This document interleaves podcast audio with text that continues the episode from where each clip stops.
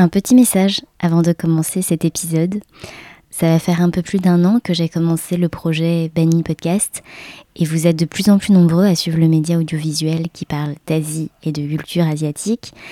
Et euh, je tenais vraiment à vous remercier pour vos messages d'encouragement, de remerciement et de soutien euh, que je reçois euh, sur Instagram, sur banny.podcast ou sur mon compte perso Linda Nguyen. Et, euh, et, en fait, pour soutenir le média, on vient juste d'ouvrir une boutique en ligne avec euh, les créations des illustratrices Banmi, donc euh, Mélodie, Isabelle, Lynn et Eugénie. Et donc du coup, vous pourrez découvrir euh, des créations de t-shirts Banmi, des cartes postales illustrées sur la cuisine asiatique et le poster du signe astrologique de l'année 2022, le tigre. Et pour les auditeurs et auditrices de Banmi, on vous offre un petit code euh, pour profiter euh, de moins 10% sur toute la boutique. C'est le code FOOD. Vos contributions, euh, elles nous permettent vraiment de faire vivre l'association, de continuer à créer, réaliser et produire des contenus audio et vidéo. Donc d'avance, merci infiniment. Donc c'est un peu une manière de nous dire que vous souhaitez continuer l'aventure Benny Podcast et en plus, vous aurez un joli souvenir euh, des talentueuses illustratrices Banmi. Et sans plus attendre, je vous laisse avec l'épisode 31 de Banmi Podcast. Banmi, c'est le podcast qui explore le mélange des cultures occidentales et asiatiques. Je suis Mai. Et je suis Tam. Pose-toi avec nous et écoute ce qu'on t'a préparé. Banmi, c'est le podcast qui explore le mélange des cultures occidentales et asiatiques. Banmi Podcast se déguste sur le pouce, entre amis ou en famille, à toute heure de la journée, pour partager un bon moment et échanger sur des parcours de vie inspirants liés à l'Asie. Banmi est un podcast créé et réalisé par Linda Nguyen et je vous retrouve un dimanche sur deux pour un nouvel épisode. Pose-toi avec moi et écoute ce que je t'ai préparé. Bonjour à tous et bienvenue dans un nouvel épisode de la saison 2 de Banny Podcast. On a la chance aujourd'hui d'être accompagné et filmé par Sébastien Kong et son équipe, donc avec Julie et Nicolas et Cédric à la photo. On est accueillis aujourd'hui dans le salon de mes invités. Merci de nous avoir ouvert vos portes. Salut Mai, salut Tam, comment allez-vous? Bien, merci. Ça salut. Salut, merci. Euh, alors Mai, tu es artiste documentariste, tu as été color designer et tu es réalisatrice et autrice du blog mairoi.fr. Tu as réalisé deux documentaires, Les Rivières, sorti en 2020, et Make Me a Man en 2022. Dans Les Rivières, tu explores cette lignée de femmes à travers l'histoire de ta famille avec ta grand-mère, ta mère et ta fille Tam, qui est aujourd'hui avec nous. Tam, toi tu es lycéenne, tu adores la danse, le théâtre, la philosophie, le français. Euh, j'ai regardé Les Rivières deux fois pendant le premier confinement, puis lors de sa projection organisée par euh, Ici Vietnam Festival, et à chaque fois ça m'a fait le même effet. Beaucoup d'émotions, fascinée par la profondeur des échanges, bouleversée autant par l'amour et la douleur, et prise par cet écho en moi qui me disait quelle force, quel courage de pouvoir se dire les choses, de les montrer, de le partager, et de vivre avec vous ce cheminement transgénérationnel et oser rompre avec la malédiction familiale. La famille, c'est tout sauf simple. Il y a des malentendus, des secrets. Il y a de la peine. Et puis tout ce passé dont on hérite sans rien y comprendre. C'est compliqué pour tout le monde. Mais avec ma mère, ma grand-mère et ma fille, on s'est dit qu'on pourrait faire face. On a décidé d'y croire. De croire que les femmes et les enfants pouvaient avoir une voix aussi. On s'est mis à parler, à s'écouter, à se soutenir. On s'est pas mal engueulé aussi. La vie, quoi. Je m'appelle Mai Hua et j'ai réalisé Les Rivières pour vous partager mon histoire parce que tout aussi singulière qu'elle soit, mon pari est qu'elle touche aussi à l'universel. Cette expérience a pris six années de ma vie, elle m'a totalement transformée, parce que ce fut à la fois un combat et une grande déclaration d'amour, et que l'amour, ça change tout, n'est-ce pas? C'est un film très puissant dans sa quête et très intime et beau dans les relations que vous pouvez avoir entre vous, ta grand-mère, ta mère, euh, ta fille et toi. Et c'est la raison pour laquelle j'avais envie de vous inviter toutes les deux dans cet épisode. Tam, à l'époque où ta mère a commencé à réaliser ce film documentaire, est-ce que tu comprenais son enjeu? Est-ce que, tu, comprenais sa quête? Alors, pas du tout. Euh, je pense que j'étais trop petite. En fait, j'ai pas beaucoup de souvenirs, mais. Euh, T'avais quel âge à l'époque? J'avais 6 ans. Peut-être jusqu'à 8, ouais. Peut-être jusqu'à 8 ans. Mais en fait, comme c'était un processus assez long, de toute façon, c'était pas comme si euh, pendant un mois elle filmait tout le temps. C'était vraiment euh, sur le long terme et j'étais petite, donc je pense que je me rendais pas du tout compte du projet qu'il y avait derrière. En fait, pour moi, c'était, c'était, on filmait pour avoir des souvenirs. Ou même comme elle avait un blog, de toute façon, j'étais habituée à la caméra dans le sens où euh, elle pouvait filmer mes dessins ou euh, nous euh, avec mon frère en train de danser au milieu du salon. Donc c'était pas quelque chose de très spécial et de très. elle va faire un film quoi. J'avais pas du tout ça derrière la tête. Et, et ouais, non, je réalisais pas du tout. La, caméra a toujours fait partie de la famille en fait, en quelque sorte. Ouais. Et du coup, quand il est sorti, comment tu l'as accueilli ce film et enfin, dans quelles conditions tu, tu l'as vu, tu l'as regardé? Alors, euh, plusieurs choses. Euh, comment je l'ai accueilli En fait, euh, bah, comme c'était un long processus, j'ai pas eu vraiment le moment de réalisation. Je me suis dit, c'est bon, il est sorti. Enfin, je crois, à peu près. Puisque ça faisait très longtemps qu'elle travaillait dessus et je le savais. Et on en parlait à la maison, elle en parlait avec ses proches. Et donc, c'était vraiment un processus, euh, mais j'ai pas vraiment vu euh, la fin euh, nette, genre c'est bon, c'est tranché, parce qu'en fait elle avait dit ça plusieurs fois pour plusieurs versions, donc de toute façon j'étais un peu genre oui, bon, c'est tranché, c'est tranché jusqu'à la prochaine quoi. et du coup, comment je l'ai regardé En fait, avant la première projo, ça, hein? Mm. c'est ça. Je me suis dit qu'il faut, il faut que je regarde ce film quand même, parce que c'est, je suis dedans, et puis même c'est sur ma famille. Et en fait, je voulais le voir, et finalement, je l'ai pas vu parce que je voulais être avec des amis. Et du coup, je l'ai vu quelques jours après, un, soir de cours. J'ai juste, euh, juste ici, il y avait un bureau, et j'ai allumé l'ordinateur et, et je me suis lancée et j'ai tout regardé, comme, comme ça, un peu sur un coup de tête. Et, euh, et franchement, c'était assez. Euh, c'était assez spécial parce que c'est pas un film, c'est un documentaire, donc je jouais pas dedans, c'était vraiment moi, mais en même temps, ça paraissait tellement lointain parce que j'avais pas presque aucun souvenir de ce qu'il y avait dans le film en fait. Et euh, du coup, c'était c'est marrant de se revoir parce que c'est un peu comme si on faisait un, saut dans le temps mmh. et que je revoyais ma famille. Euh, euh, tu vois, certains ils ont vieilli, même moi j'avais énormément changé, donc c'était c'était marrant de revoir bah, qui on était quoi. Parce qu'entre les, les, premières images et quand tu l'as vu, il s'est passé six ans, c'est ça? Un truc comme ça. Qu'est-ce que tu as dit à ta, à ta mère juste après avoir vu ce oh. film? J'ai pleuré. Après, euh, par pleurer. on a juste pleuré, ouais. Je crois que j'ai juste pleuré. Je sais pas si j'en ai vraiment beaucoup. Euh, on a beaucoup parlé après. Non, après, on n'en a pas parlé. Je crois pas. Hein. Mais après, tu l'as vu euh, pas longtemps après avec Aimé et mm. Clara. Ouais, avec deux amis. Et après, avec tous les enfants du quartier. Ouais. Tu te rappelles mm. Ouais. Mais non, je crois pas. Je crois pas qu'on en ait beaucoup parlé, en fait, c'est marrant. Mm. Juste, c'est l'émotion qui est ouais, c'est ça. Ouais. Et quand tu l'as revu avec euh, tes amis, est-ce que tu as eu un, est-ce, ah que as eu un autre regard sur ce film Bah ouais, c'est, enfin, c'est toujours marrant parce qu'en plus le voir avec des amis, euh, c'est vraiment les, les inviter dans l'intimité de la famille en fait, parce que c'est pas euh, un film. Enfin, c'est quand même une histoire assez personnelle, c'est l'histoire de ma famille. En plus, c'est pas une histoire qui est toujours facile. Donc, c'est vraiment partager, enfin, montrer une nouvelle partie de moi-même, en fait, parce que avant ce film, moi, c'est, enfin, toutes les histoires qui sont racontées dedans, je les connaissais pas. Enfin, ou je les connaissais un peu, mais euh, pas vraiment. Et, euh, et, donc, le voir avec ses amis, ça fait, ça fait quelque chose. Et, euh, et en fait, la musique, les images de moi enfant, ça me, moi, ça me rend tout de suite super. Je sais pas si c'est mélancolique le mot, mais je chiale direct. je chiale direct. Donc, que ce soit avec mes potes ou pas mes potes, ou ou n'importe quoi. Je pense euh, quand, quand, ça touche à ma famille, de toute façon, je, pleure vraiment facilement. Quoi. Hmm. Maï, ce projet a été euh, entièrement financé par une communauté qui te suit? C'est un film indépendant. Il y a eu plein de projections euh, privées ou de festivals et tu as reçu des messages de personnes dans le monde entier qui ont voulu contribuer à son rayonnement. Est-ce que tu peux nous partager les retours que tu as reçus et les personnes qui ont voulu t'aider et se lancer dans l'aventure avec toi dans le film Les Rivières? Ouais.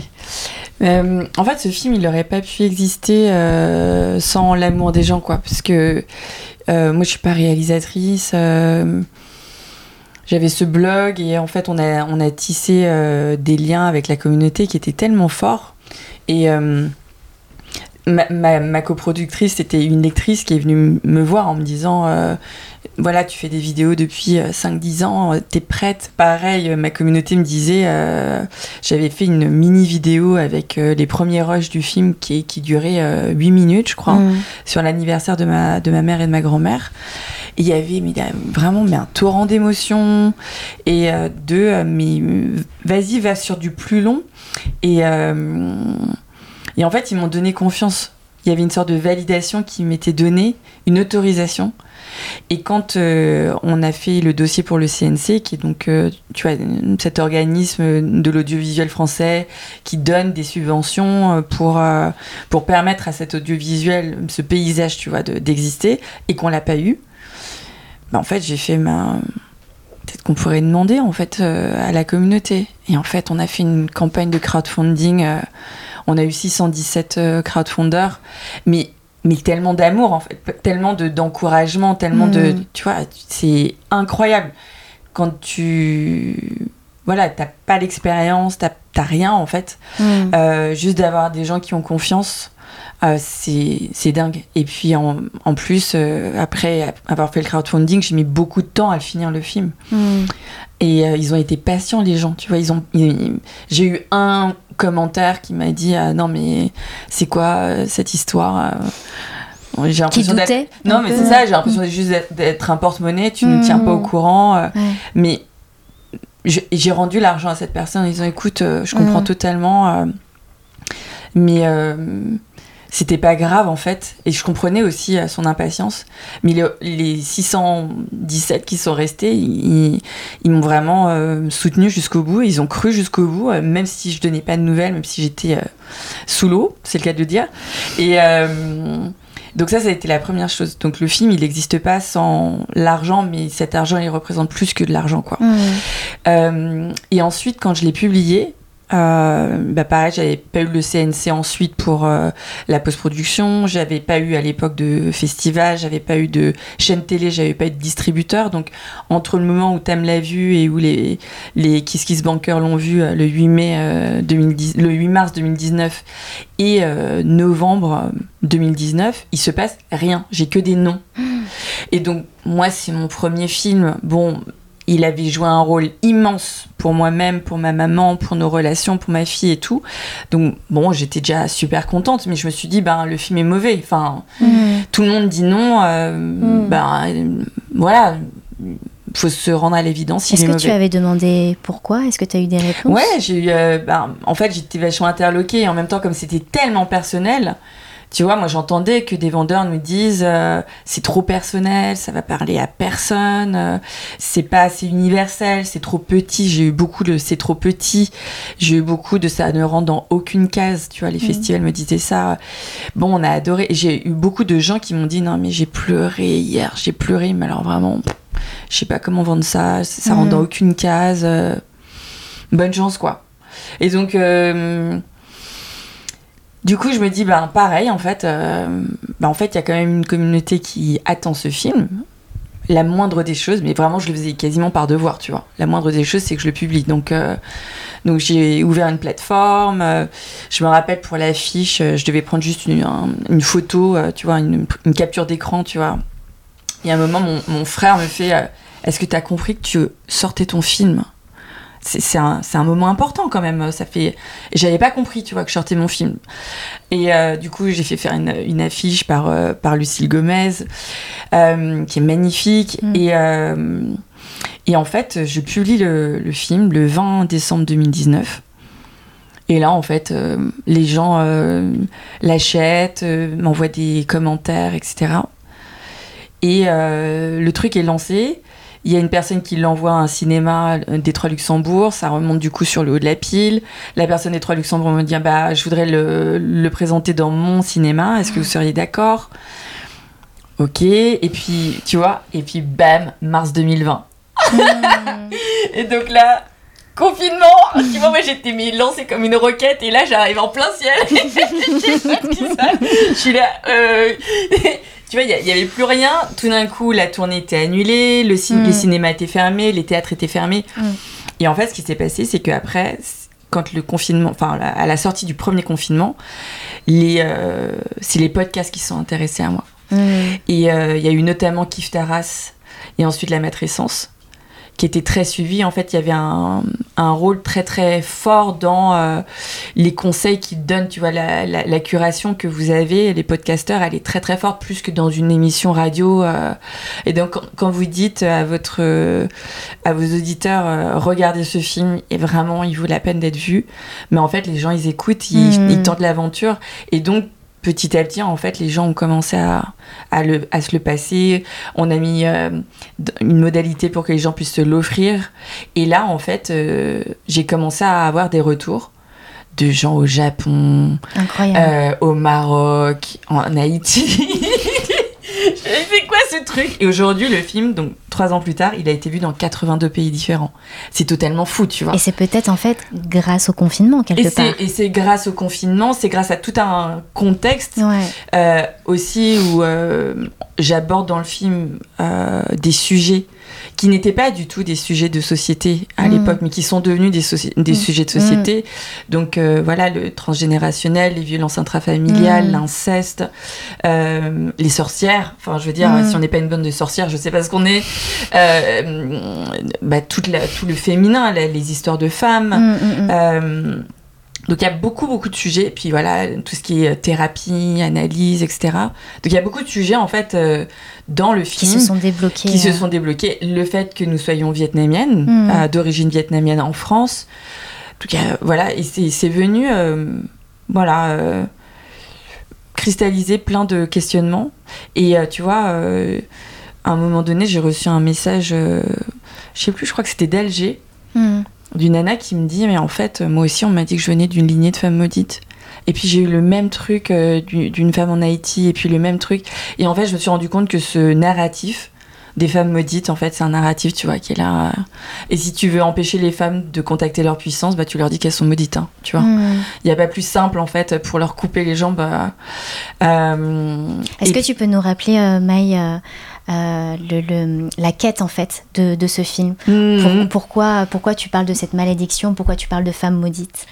Il y a 12 ans, euh, je, on vient de se séparer avec le papa des enfants.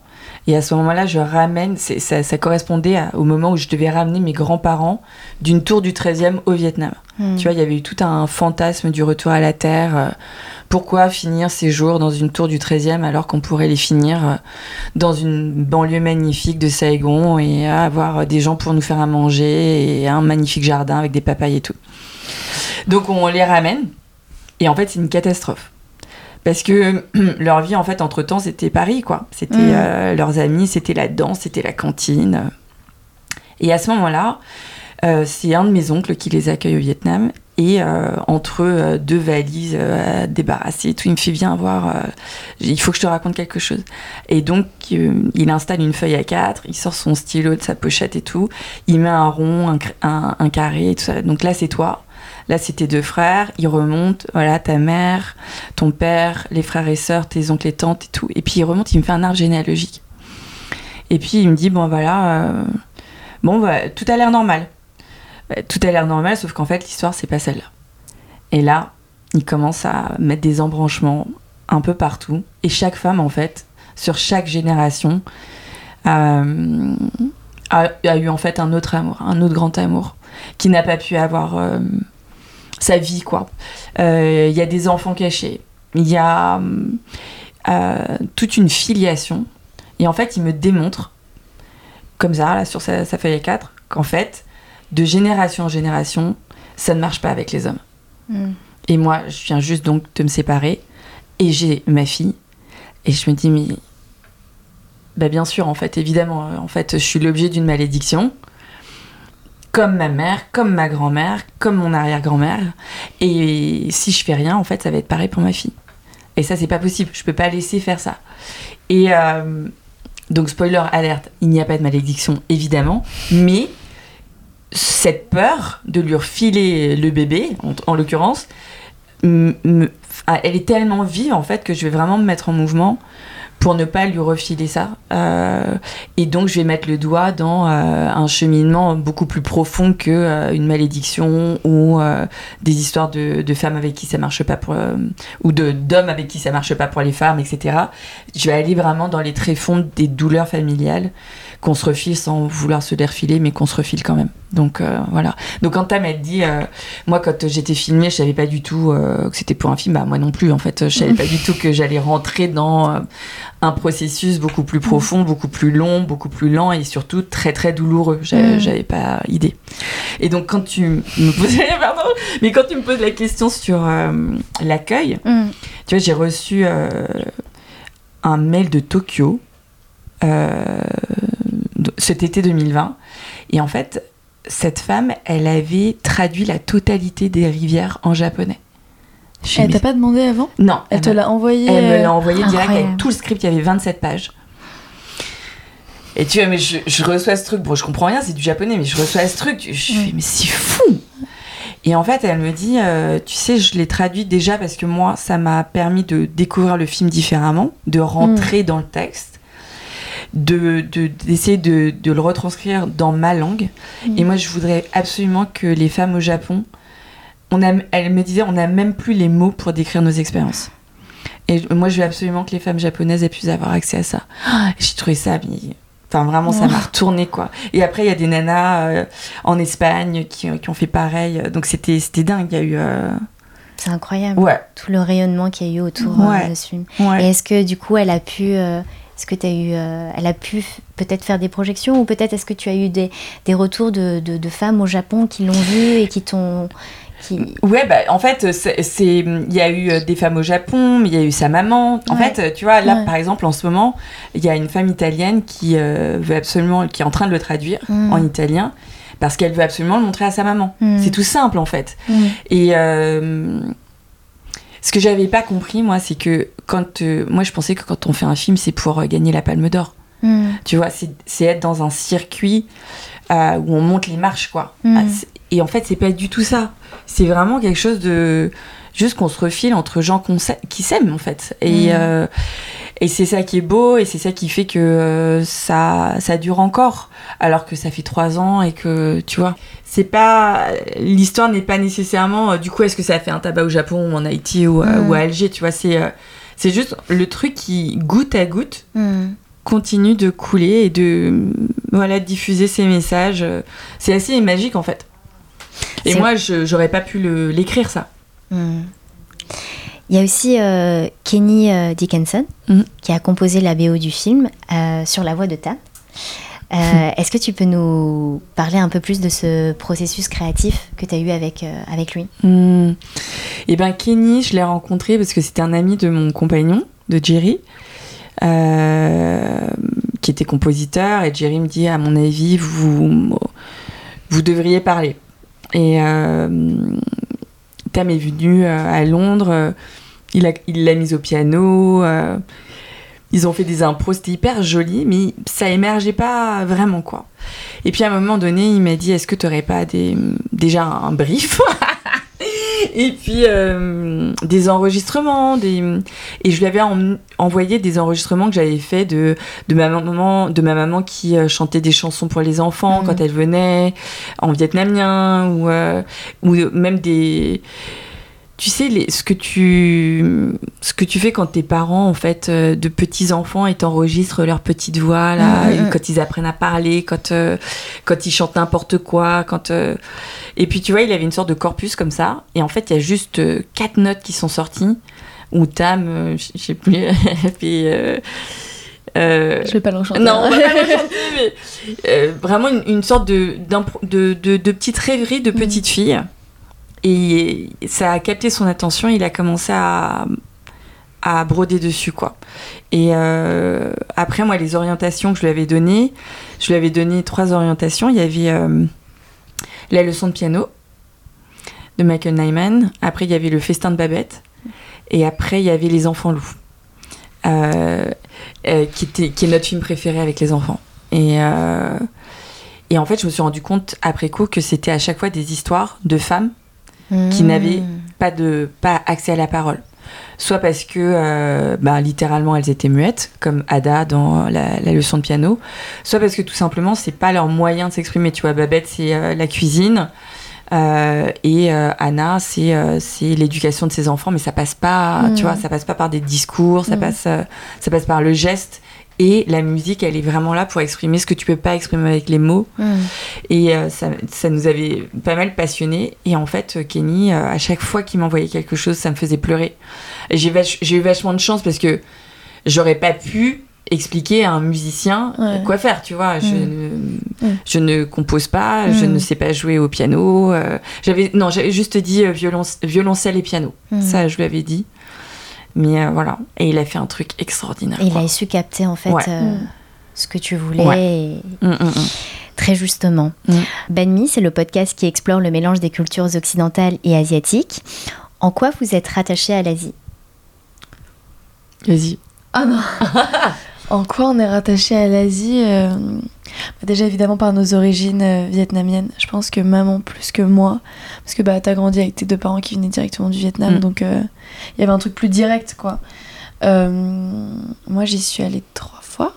Mm. Mais en soi, je grandis. Enfin, mon père, il est pas du tout vietnamien, il est français. Et ici, à part, on mange viet, mais à part ça, en vrai, enfin, tu nous partages pas trop euh, Ouais, la je pense que- culture euh, vietnamienne, peut-être dans une éducation quand même euh, un, un moyen d'éduquer une certaine euh, mentalité euh, euh, liée au travail, etc. Je pense qu'il y y a quand même un truc, et puis même dans le, pas forcément ce qui est dit, mais dans les attitudes, il y a forcément un truc qui est, qui est légué. Mm. Mais sinon, tout ce qui est film vietnamien, musique vietnamienne, tout ça, Ouais, on non, connaît bah, pas. on connaît pas du tout. Trop. Après, je pense que le lien à la famille, il est très vietnamien Ouais. chez nous. Ouais. C'est- Il y, a une- il y a une persévérance euh, qui est très liée à la culture. C'est-à-dire que, euh, tu vois, quand j'ai commencé à monter, j'ai monté avec un monteur qui était français, Mhm. un homme français, et euh, quand il voyait les rushs, il était super étonné.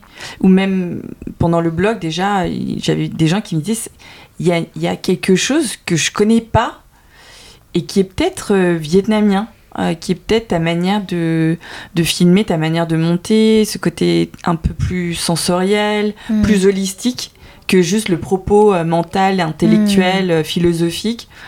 Euh, donc ça, on, a- on avait repéré ça. Moi, je l'avais pas repéré puisque je, je suis qui je suis. Donc, tu vois, je... Tu te rends pas compte, ouais. tu- pas Ouais. en quoi suis-je vietnamien, en quoi, en Mm. quoi suis-je française? Euh, mais c'est sûr que dans la culture vietnamienne, il y a quelque chose sur la famille de très profond et de très euh, persistant. On persiste en fait. euh, alors parfois avec des loyautés qui sont euh, pas très très bien placées et qui nous enferment dans un rôle Mm. dans le service qu'on a, qu'on a vis-à-vis des anciens. Mais je pense que cette persévérance du lien familial et cette création de la famille, euh, ça c'est un truc très vietnamien et du coup dont vous avez hérité. Ne serait-ce que la fratrie. Ouais. Euh, Oui, ça c'est sûr. euh, Bah, après, je sais pas si c'est une généralité, mais c'est sûr que mon père euh, français, pas du tout la même relation euh, dans une fratrie, enfin il a une sœur, pas du tout la même chose que toi et tes, Mm. et tes frères. quoi. Et du coup, il m'avait demandé, tu Ouais, vois, quand, euh, tu quand, quand j'attendais euh, Léo et qu'on savait que bah, une fratrie allait émerger avec une Mhm. fille et un garçon, il m'avait dit bah ça ce sera ton rôle parce que ça je sais pas faire. Ouais. Mm. Enfin, et euh, tu vois, quand je reviens sur le monteur dont je parlais tout à l'heure, il me disait, mais euh, moi, euh, déjà, il m'a dit, je comprends pas pourquoi tu parles de, malédiction. Je, je vois pas du tout en quoi vous êtes maudite. Vous n'avez pas de problème d'argent, vous n'avez pas de problème de santé, euh, Mm. vous avez un problème. Vous en parlez et il me dit moi tu vois ma mère euh, je lui parle plus quoi je la supporte plus et on est loin loin loin loin des dossiers que vous avez Mm. c'est juste que je ne la supporte plus et euh, je, je ne comprends pas en fait euh, Ouais. pas de quoi tu te plains mais en quoi il y a un problème chez vous au contraire. C'est fabuleux euh, ce que ce que vous parvenez à traverser quoi qu'il en coûte malgré tout. Euh, et ça ça m'avait ça m'avait vachement questionné. Et, euh, et je me suis rendu compte que autour de moi les familles françaises où il y avait cette persévérance du lien familial c'était euh, C'était le produit d'une personne qui avait, euh, d'un grand patriarche ou d'une grande matriarche qui avait pris ça à bras le corps. Mm. Mais c'était pas le fruit d'une culture, c'était le fruit d'une volonté individuelle. Alors que nous, je pense que c'est vraiment très très culturel. Mais tu évoques euh, ça, euh, du coup, euh, le fait d'avoir des problèmes et d'en parler en famille. Mm. Pour moi, ça, c'est pas quelque chose qui m'est qui m'est familier. Ah pas- bah oui, bah ça, ça c'est plutôt français. Ouais. Enfin, encore que. Les familles vietnamiennes. Alors, il y a un côté taiseux. Mais je crois qu'il y a surtout un côté métaphorique, euh, plus poétique. Tu vois, on... c'est pas frontal. hein. Mm. Il y a, ce, il y a ce, euh, cette, euh, cette délicatesse de, du verbe contourné. Quoi, de, de- Et donc, ça, c'est pas exactement notre- le tempérament de notre famille. Mais ça, c'est Mhm. pas le fruit d'une culture. C'est parce que euh, maman, quand, euh, ma maman, quand elle a décidé euh, de- d'entreprendre un, un chemin thérapeutique, voire spirituel, il fallait bien mettre les mots sur les bonnes choses, en fait. Mm. Donc, un bon mot sur une situation donnée et pas un autre. Mm. Et donc, ça lui a amené un côté plus frontal dans son verbe, euh, qui correspondait aussi à son côté frontal de son tempérament, qui est un tempérament chaud, un, un phénix, quoi. Et, euh, et elle nous a donné ces outils-là, y compris, entre guillemets, contre elle-même. C'est-à-dire que euh, bah, donner à ses enfants l'accès au verbe et à la communication, bah, ça peut parfois la mettre en, en difficulté. Mm. Euh, mais ça, c'est vraiment son héritage, quoi. Mm. Et hum, Elle a déconstruit quelque chose quelque part ouais, qui vous Ouais. a permis en fait de Exactement. vous donner. euh, ouais, ouais, Ouais. Mais c'était vraiment une question de survie. C'est ça qu'il faut, mm. je pense, euh, envisager. C'est que c'est pas juste un choix, en fait. C'est que c'est ça où tu clames. Mm. Et, et vraiment, en fait, pour ma mère et pour nous, c'était, c'était prégnant aussi. euh, de faire les rivières, c'était à la vie ou à la mort, quoi, ce projet. Donc, euh, ça nous a obligés. Tu vois, il y a une scène dans le film où, euh, après une très très violente dispute, on se dit bon, bah, bah non, on est encore rentré dans le mur une nouvelle fois, on a répété nos schémas. Euh, Parlons-nous, en fait. mais on n'est pas encore capable de le faire les yeux dans les yeux parce que franchement, c'est trop dur. Donc, euh, Vous mettez des masques. donc on va s'allonger Ouais. euh, côte à côte, on va pas se regarder, on va même mettre des masques d'avion. Et j'ai eu, j'ai eu des, des spectatrices qui m'ont dit bah depuis on, on, se met avec ma une maman. euh, technique. Bah ouais, c'est devenu une technique. T'es Ouais. obligé de créer en fait. Ouais, ouais. T'es obligé de créer des solutions parce que si tu ne les crées pas, ben tu tombes dans les mêmes schémas. Mm. Et, euh, et, euh, et c'est marrant parce qu'on nous remonte souvent ce truc de Mm. oh là là, il y a une fluidité de parole et tout. Mais alors nous, c'est pas du tout comme ça qu'on le vit. C'est, euh, pour nous, c'est dur et c'est un combat à chaque fois. Et il y a toujours des engueulades et euh, on n'est jamais passé de l'autre côté, quoi. Mm. Par contre, on, année après année, et engueulade après engueulade et réconciliation après réconciliation, on sait quand on démarre une engueulade qu'on va, qu'on va se réconcilier après. Il n'y a Ouais. plus ce désespoir. Parce que je pense que c'est ça qui fait qu'on se parle pas, c'est le désespoir Mm. de, euh, de casser quelque chose ou de, ou de blesser quelqu'un ou Mm. de le. Tu vois, de. De partir, d'exploser euh, ouais. tellement fort que. de euh, partir avec la projection que de toute façon ça sert à rien et donc du coup euh, et c'est Mm. ça qui fait que ça, Ouais. ça casse quelque chose alors que vous, vous vous savez qu'il y a toujours euh, possibilité de se réconcilier etc Ce qui est fou, hein, franchement. Ouais. Et on n'a pas toujours été comme ça. hein. Mais une fois qu'on a passé ça, c'est incroyable parce que ça. Mais c'est beau Ouais. Mm. et ça permet à, à nous, à, enfin moi personnellement ou à, d'autres personnes qui écoutent de, de pouvoir réfléchir à, à ce, cette nouvelle manière de pouvoir euh, de, de pas se limiter dans nos croyances de Mm. désespoir Mm. et de voir qu'il y a peut-être autre chose de plus lumineux derrière Mm, si on le veut. C'est cool. mm. Mm. Alors, euh, le film documentaire Les Rivières a été parti tourner au Vietnam lorsque tu ramènes ta grand-mère, comme tu l'as dit, euh, euh, en France. Et moi, ça m'a vraiment particulièrement interpellée et touchée parce que, voilà, c'est des. C'est des paysages que je connais, une langue que je comprends, des références euh, culturelles que j'ai intégrées. Euh, voilà, et c'est pourtant c'est juste ta vie, quoi. Mais, euh, mais et pourtant, c'était pour moi la première fois que je voyais un film en français, c'est un film Mhm. documentaire, mais un film en français où j'ai ce lien de, de culturel qui m'appelle. Mhm. Ça ne me l'a jamais fait avant. Euh, et, euh, et donc il y a d'autres personnes qui ont partagé ça avec moi. Euh, et, et pourtant, ça a été euh, très difficile de diffuser ce film à ses débuts.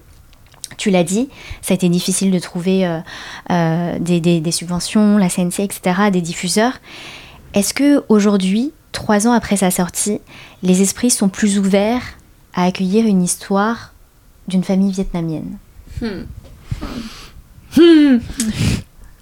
Euh, Alors, c'est marrant parce que ça me touche toujours quand on me dit ça parce que moi, quand j'ai fait les rivières, ma blessure, elle était à l'endroit de la femme, de la, de la fille euh, et de la mère.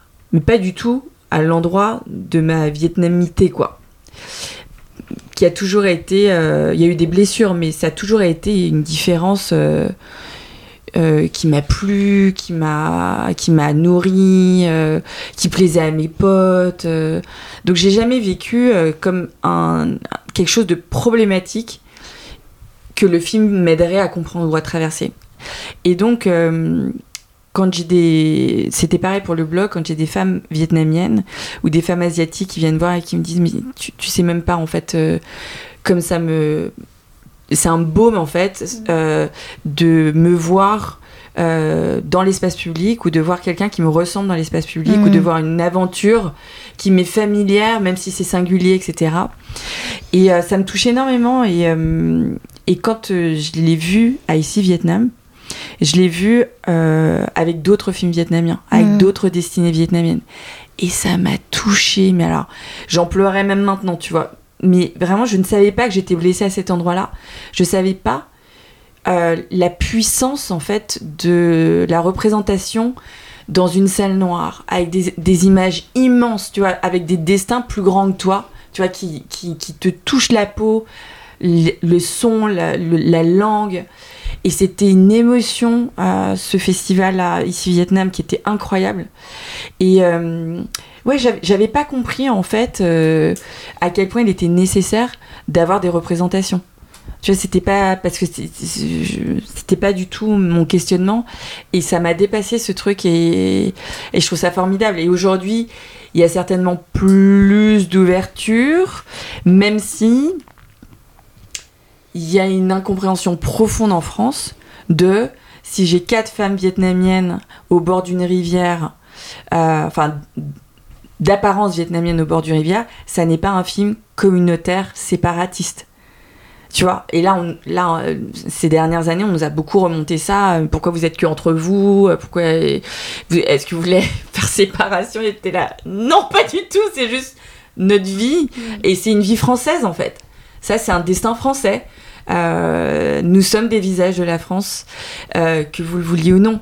Et ça, c'est vrai que, en fait, on vient mettre un coup de pied dans une fourmilière, Hmm. euh, parce qu'en fait, c'est un- une redéfinition très très profonde d'un paysage français qui ne s'est jamais vu comme tel. Hmm. Et, euh, et c'est pour ça qu'il y a beaucoup de résistance. Euh, alors, pour les rivières, entre guillemets, ça passe crème, puisqu'il n'y a pas de problématique sur le fait d'être vietnamien en France. Ouais. La problématique, elle est totalement ailleurs. Hmm. Donc, euh, les gens n'ont pas l'impression qu'on leur fait la morale, Mm. ou que... euh, et donc, euh, c'est vrai que moi, mon... Entre guillemets, mon manque de difficulté face à ça, fait que euh, j'ai toujours été vue comme une Française d'origine vietnamienne qui ne pose pas de problème parce qu'elle elle parle pas de racisme. Hmm. C'est aussi parce que je ne parle pas de racisme que euh, je suis acceptée par les blancs, quoi. Hmm. Euh, mais en vérité, quand euh, du coup je viens faire des projets rencontres, enfin des, des projets avec des rencontres euh, ensuite, il y a très très peu de personnes asiatiques dans, les- dans les rangs en fait, euh, parce qu'il y a une représentation un peu. Si peut-être qu'ils sont un peu surreprésentés par rapport à la population française ou suisse quand je vais en Suisse et tout ça, mais la plupart des gens sont euh, de plein d'origines différentes et aussi blanches. Et, euh, et ça me permet de leur dire en fait, vous, ne pouvez pas comprendre ce que c'est que de n'être pas vu du tout. Parce que, euh, alors les femmes le touchent un petit peu plus du doigt, de ne pas avoir été figurées dans le cinéma, parce que c'est toujours des dessins d'hommes qu'on voit. Et euh, elles ont été euh, totalement rendues invisibles. Euh, et quand on les voit, c'est toujours dans un regard d'homme qui euh, Mm. les sexualise, etc., etc., etc. Mais vous, femme blanche, euh, vous, pouvez pas imaginer ce que c'est que de ne pas savoir à quoi on ressemble en fait. Tu Mm. vois, à quoi, à, ou à quoi on pourrait ressembler. Euh, c'est ça aussi, c'est de mm, créer un paysage. Et la culture, c'est fait pour ça, quoi. Mais ça, je savais pas du tout avant de. Mm. Tu vois, le film, il m'a, il m'a échappé totalement. Mm. Mais c'est pour ça que j'ai été euh, doublement touchée, je pense. C'est euh, c'est non, non seulement par ta quête et par l'histoire, par, euh, par, par ce lien enfin, familial, mais c'est aussi de, de voir, enfin, tu vois, genre au plus profond de moi, je crois que de voir le Vietnam, de voir les, les- de voir les visages vietnamiens, c'était waouh, c'est waouh, ça arrive en fait. Mm, mm. C'est là, Mm. c'est sur grand écran et tout, et c'est- enfin, c'est comme si tu te sentais chez toi. Je, Ouais. me, je me sentais chez moi. Mais ça veut bien dire qu'il y avait quelque part en toi comme en moi un truc qui se sentait pas chez soi avant. Exactement. Et, Et c'est vrai que ça vient réparer un truc qui est inconscient. hein. Tu vois, on n'avait pas, on n'avait pas sorti les pancartes, hein, mais Mm, mm, mm. représentez-nous. Non, bien sûr. J'ai- j'ai- ouais, j'ai Mais- j'ai jamais vraiment vécu de, de racisme ou j'ai jamais. euh, euh, voilà, je, je me suis toujours considérée comme française en- avec, entre des noirs, des arabes, des blancs, peu importe. Enfin, je, je voyais pas en fait que j'étais asiatique parce que je vivais en banlieue parisienne et donc du coup il y avait une multiculturalité qui était là. Mais en revanche, quand je vivais, euh, j'ai vécu 8 ans en Asie et quand, je, quand les gens me demandaient, mais tiens, t'es pas euh, thaï, t'es pas laotienne, t'es pas. En fait, dans chaque pays, on me prenait pour une locale et que je disais non, je suis française, ils étaient tout le temps hyper étonnés en disant, mais comment ça t'es française Mm. Et c'est là que, et c'est en rentrant en France, après mes 8 ans en Asie, que je me suis dit, mais pourquoi les gens se posaient la question de si j'étais française ou pas? Mm. donc ça veut vraiment dire que dans l'esprit des gens, les visages asiatiques ne sont pas associés à la France. Bien sûr, Et pourtant, il y a beaucoup d'asiatiques Ouais, en France. bien sûr. Et même des Français que je croisais à l'étranger me demandaient mais comment ça se fait que t'as pas d'accent quand tu parles Mm. Donc je, je, ne les, je ne les blâme pas, je Non. dis pas ils sont ignorants ou quoi que ce soit, je dis juste que s'ils ont cette réflexion-là, c'est que dans le paysage médiatique, dans ce qu'on consomme, il n'y a pas de visage asiatique. Rien. Mm. Et c'était pas une question que je me posais avant. en bien fait. sûr. Euh, toi, Tam, est-ce que tu est-ce que bon voilà on a on a des générations qui sont euh, euh, sensiblement différentes mais Ouais. mais est-ce que euh, est-ce que toi tu te sens représenté dans, dans ce que tu consommes dans ce que tu partages avec tes amis dans enfin aujourd'hui en 2022 Bah alors, en fait, je m'étais jamais vraiment posé la question jusqu'à maintenant. Mais c'est vrai que, enfin, non. Enfin, même si on a une différence de génération, moi, je peux suivre des trucs asiatiques. Mais euh, vietnamien, vraiment, euh, non. Enfin, j'ai- je vois aucun film, j'écoute pas de musique, enfin, presque pas. Et les seuls trucs qui me relient un peu à l'Asie, c'est euh, la K-pop, euh, les mangas, mais c'est pas. C'est pas viet, quoi. Donc, en fait. euh, à part dans le film qu'on a vu la dernière fois qui s'appelle Alerte Rouge. euh, ah ouais j'ai adoré Voilà. Et bah, c'est un Pixar euh, qui est sorti euh, sur une, une jeune fille euh, chinoise, je crois qu'elle est chinoise. Je crois qu'elle est ouais chinoise, ouais. ouais. Mm, mm. Vivant à et bah là, Toronto. en fait, je me suis assez reconnue, mais dans cette culture euh, ouais euh, asiatique en, gé- en général. Ouais, Ouais, confucéenne en fait. Ouais, C'est- euh, voilà. Et là, je me suis reconnue, et en fait, c'est vrai que je me suis dit, en fait, pas dans d'autres trucs, je me reconnais pas trop. Mm. Mais en même temps, c'est pas vraiment un problème parce que. euh, oui, je suis vietnamienne, mais je suis, je suis surtout blanche. Enfin, j'ai grandi euh, dans un environnement de blanc, je suis dans, euh, dans, euh, dans une, une école de blanc. Donc, en fait, euh, peut-être que je, je suis un peu euh, métissée, mais en Mm. soi, euh, pour moi, je suis blanche, quoi. Et Mm. donc, en fait, j'ai pas vraiment, je pense, de, du mal à, à me comment dire à m'associer enfin à, à me voir dans d'autres représentations Euh, mais c'est vrai que ça m'a fait bizarre quand j'ai vu Alerte Rouge parce qu'en fait je me suis reconnue dans vachement de traits Mm. et dans lesquels enfin avec d'autres personnages je me reconnais peut-être pas peut-être pas autant et et j'aimerais bien voir plus de films comme ça mais Mm. j'avais pas vraiment tiqué avant de le Ouais. voir en fait même si euh, le fait que les asiatiques soient pas représentés dans le cinéma en général ça m'a toujours beaucoup énervé en fait c'était pas par rapport à moi c'était juste je me disais mais c'est ça me c'est insupportable comment euh, dans tous les films t'as que des blancs ou sinon maintenant t'as des noirs mais c'est soit le meilleur pote euh, soit le gars qui va aider euh, euh, à trouver je sais pas quoi et genre euh, ok tu vois et dans les Marvel ils essayent de plus en plus à mettre euh, des noirs et tout donc euh, c'est super tu vois mais il y a pas d'asiatique en fait et et enfin même s'il y a des noirs qui arrivent de plus en plus, t'as l'impression qu'ils sont obligés de le faire. Donc ils le mettent dans un petit second rôle, ils le cassent, genre tu sais, ils ont des quotas, des quotas. Ouais. Et euh, non, et en fait, des Asiatiques, il n'y en a pas. J'ai toujours trouvé ça trop, euh, trop bizarre, quoi. Pourquoi enfin, Ça, ça commence doucement ouais, ça à commence, changer. Ça commence. Il y a eu euh, le premier Marvel avec, euh, Ouais. avec un super-héros asiatique, Ouais. Shang-Chi. Je l'ai pas vu. Ça m'a tellement pas donné envie. Mais euh, moi, je l'ai vu parce que pourtant, je suis pas Marvel. Mm. Et euh, je l'ai vu parce que je me suis dit, tiens, Ouais. c'est. euh, c'est enfin, ça. M'a donné quand même envie de le voir parce que je me suis dit, tiens, c'est c'est quand même incroyable de voir Ouais. un super-héros asiatique. Ouais, c'est vrai. Oui, bah, Euh. ça, ça, c'est vrai qu'il y a un truc qui change sur euh, comment on voit les Asiatiques. Mm.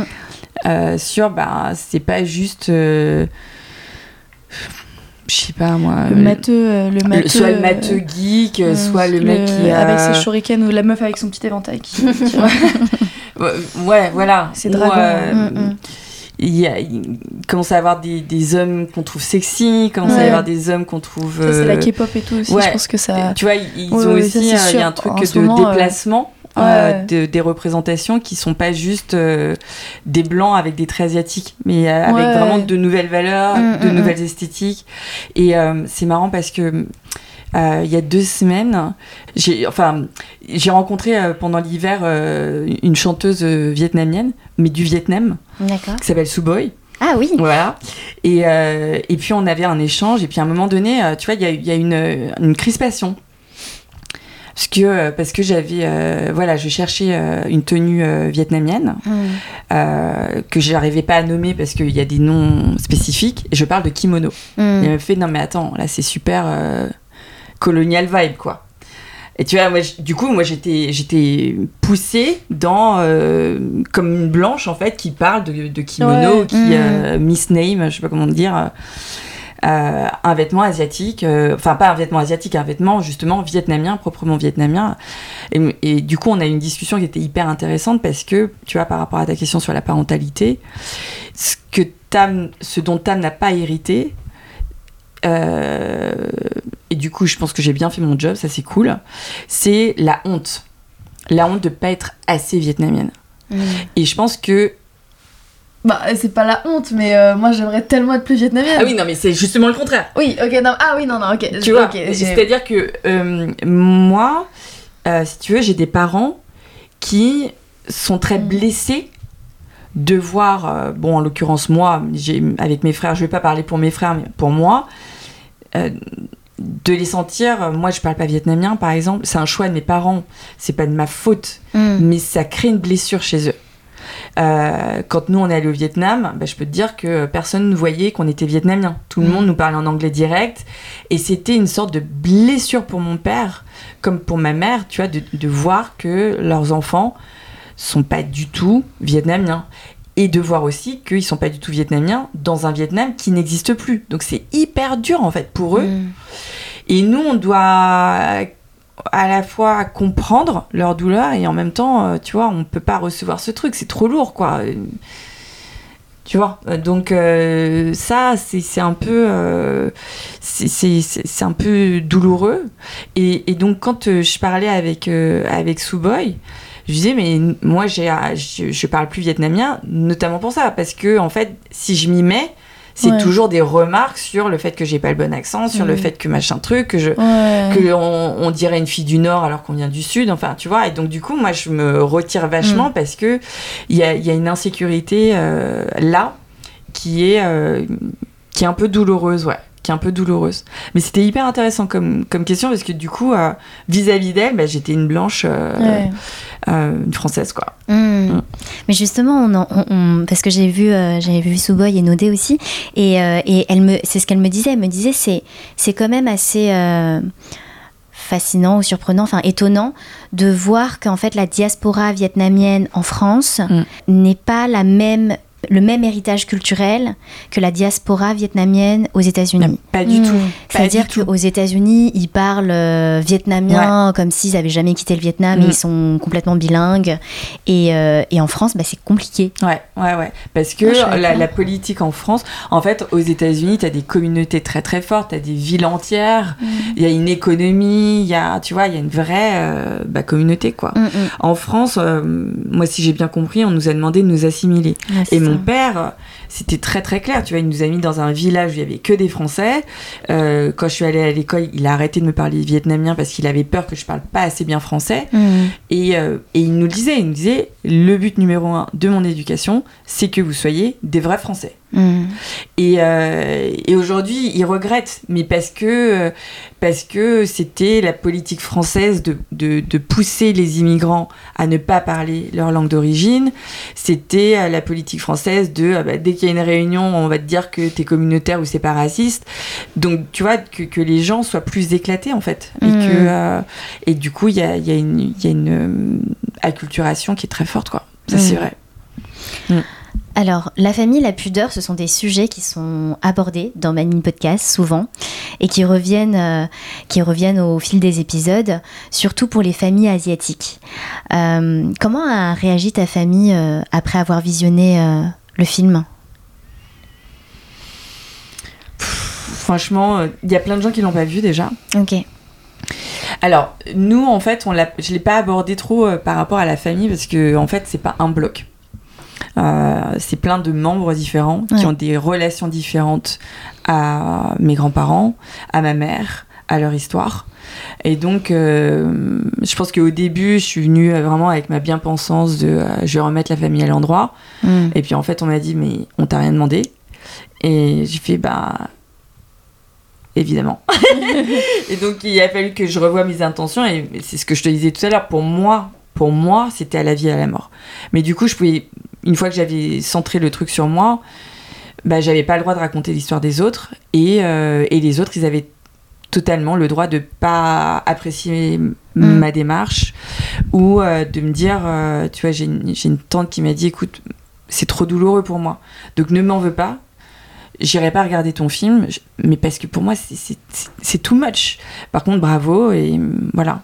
Et d'autres qui sont fâchés, et d'autres euh, euh, qui ont voulu me faire un procès, et puis d'autres qui euh, me disent well done, et puis ça dépend en fait. La problématique principale, c'était pour mes deux enfants. Mm. Est-ce que c'est juste de publier un film comme ça, avec eux dedans? Et je sais pas si tu te souviens, on avait eu une conversation à quatre avec papa Bien sûr. et Léo. Et Tam, tu vois, le père euh, était hyper inquiet, ce qui est logique en fait. Mm. Et puis, eh ben, va, va trouver euh, une étude clinique sur les enfants d'artistes qu'ils ont filmé H24, etc. Enfin, tu vois, il n'y a, Mm. pas de- il y a pas de récit, il n'y a pas de... Bon, euh, voilà, donc on n'avait pas de- d'aide, tu vois, d'expertise. Et puis, à un moment donné, Tam, euh, Tam nous dit, mais c'est déjà plus nous, Mm. ce film. Et euh, en revanche, c'est grâce à ce film qu'on est ce qui on est maintenant. Mm. Donc on a, on peut le tenter quoi. Donc c'est comme ça qu'on on l'a tenté. Donc euh, papa il a vachement pleuré euh, quand il l'a vu, il était hyper ému. donc lui c'était vraiment par rapport à nos enfants, est-ce que ça pose un danger? Donc ça c'était la première chose.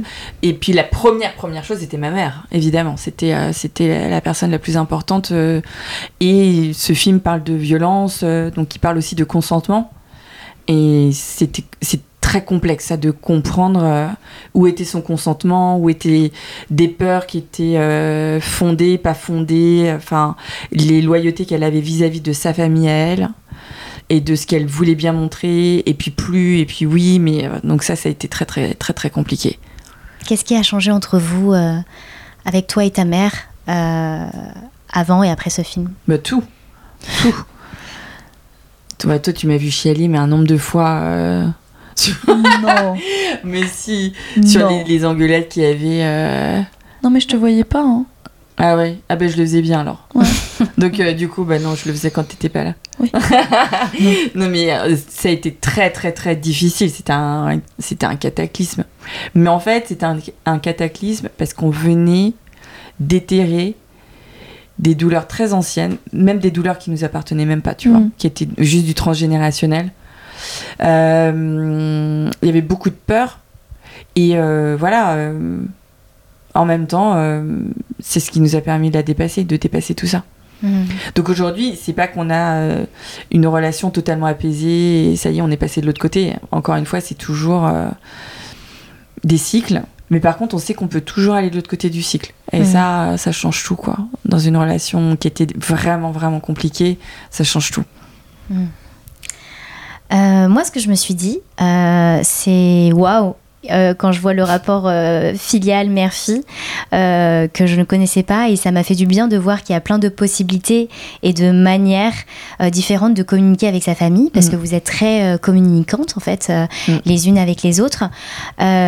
Comment est-ce que tu abordes l'éducation de, de tes enfants et ta relation notamment avec Tam, Maï? Euh, je sais pas. En fait, je pense qu'il y a un truc de responsabilité. Euh, parce que, si tu veux, quand tu viens d'une famille incestuelle, euh, où tout a été mis à l'envers, euh, faire un film comme celui-là, ou être engagé dans la vie comme, nous, on a décidé de l'être, c'est remettre les loyautés dans le bon ordre et les mettre au service des enfants. Ça, c'est, et c'est le truc que ça nous a appris, c'est que ju- justement dans des familles confucéennes, ou, euh, c'est que les loyautés, elles sont vis-à-vis des anciens et des ancêtres. Et il n'y a pas de problème à ça, à honorer les anciens pour tout ce qu'ils ont fait pour nous, etc. Mais quand les anciens euh, font pas leur taf, et qu'au contraire, ils usurpent leur position de pouvoir parce qu'il y a de l'impunité derrière qui va avec. Alors là, c'est très très dangereux pour un enfant de grandir dans cette famille, quoi. Et nous, en fait, euh, si tu veux, la, conscience de devoir protéger mes enfants euh, de ces dangers-là, elle était vachement forte, vachement lourde aussi. Mais bon, a priori, ils sont plutôt joyeux et heureux, donc euh, ça s'est bien tassé, tu vois, pour que eux puissent vivre leur enfance. Mais moi, tu vois, je les vois sortir de l'enfance, là, ils, sont, ils ont 14 et Tam a 16 ans. Et il y, avait un moment de, tu vois, de course contre la montre, de euh, il faut que leur enfance soit préservée, il faut que leur enfance soit préservée. C'était vraiment le, le truc le plus important, quoi. Et quand toi, t'es en dépression ou en conflit avec ta mère ou totalement névrosé à tout filmer tout le temps, Mm. etc., tu vois, tu te dis, bon, comment, comment on va faire? Parce que c'est. Il y a beaucoup de dossiers, en fait. Il y a beaucoup, beaucoup, beaucoup de dossiers. Donc, euh, il y avait euh, ce truc de il faut que j'aille bien si, si je veux que mes enfants aillent bien. Mais en fait, pour aller bien, il n'y a, pas de- y a pas de raccourci. Il faut que j'aille voir où ça fait mal.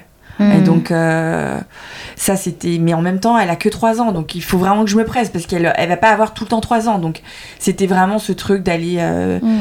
vite, mais en même temps, euh, sans les raccourcis, quoi. Donc, c'était surtout ça. L'éducation, c'était aller bien, en fait.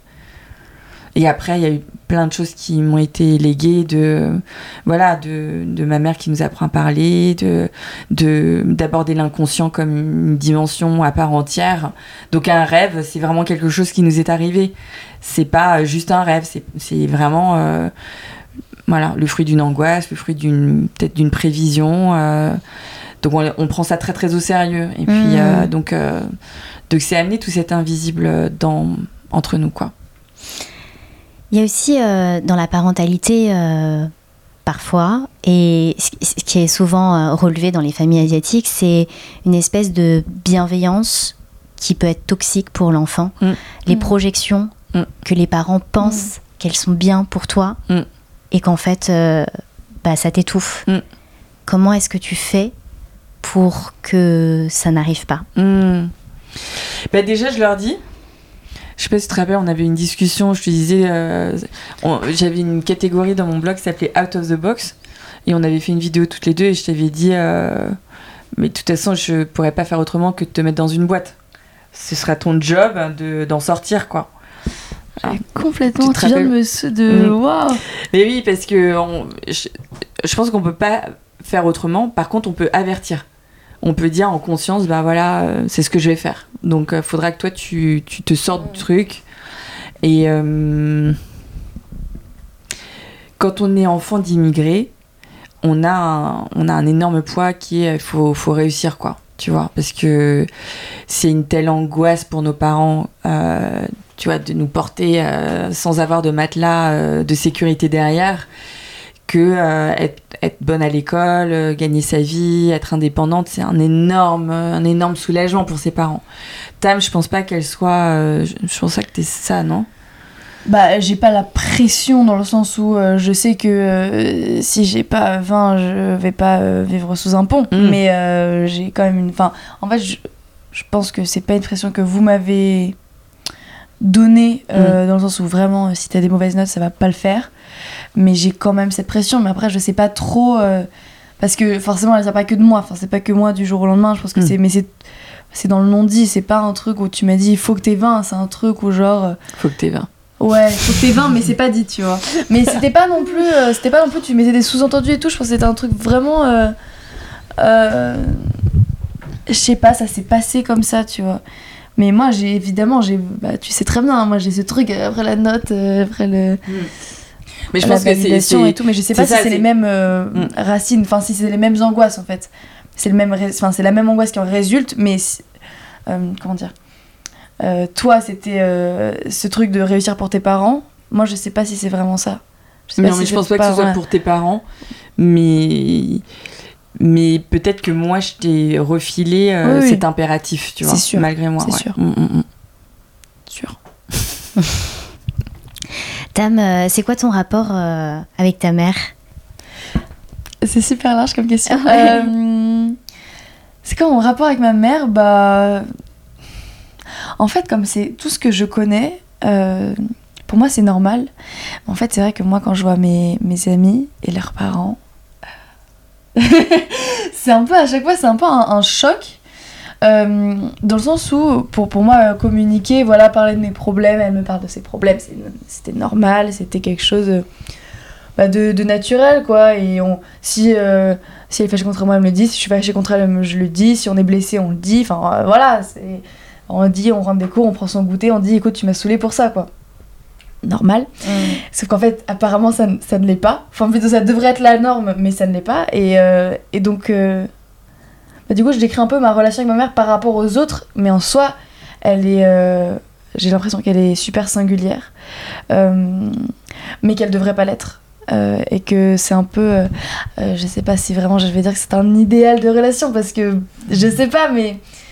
je pense que vraiment ce truc de communication, c'est ce, ce sur quoi est basée la relation et un truc d'amour très très profond aussi. J'ai jamais douté de l'amour qu'a ma mère pour moi. Euh, et je pense pas que j'en douterais. Enfin, ça, c'est un truc je. C'est comme ce qu'on disait tout à l'heure, c'est le truc de dépasser. Je pense que je sais que même si on s'engueule, il y aura toujours ce lien qui peut pas être brisé en fait. C'est vraiment. euh, Mais même mon père, et on le répète depuis que je suis toute petite, c'est l'amour inconditionnel. Et ça, c'est un truc, euh, je pense, qui est. vraiment, c'est un des piliers de la relation avec la communication et. Ouais, le, le, partage. On partage beaucoup. Mais je dis avec ma mère, en fait, c'est dans toute ma famille, on partage beaucoup.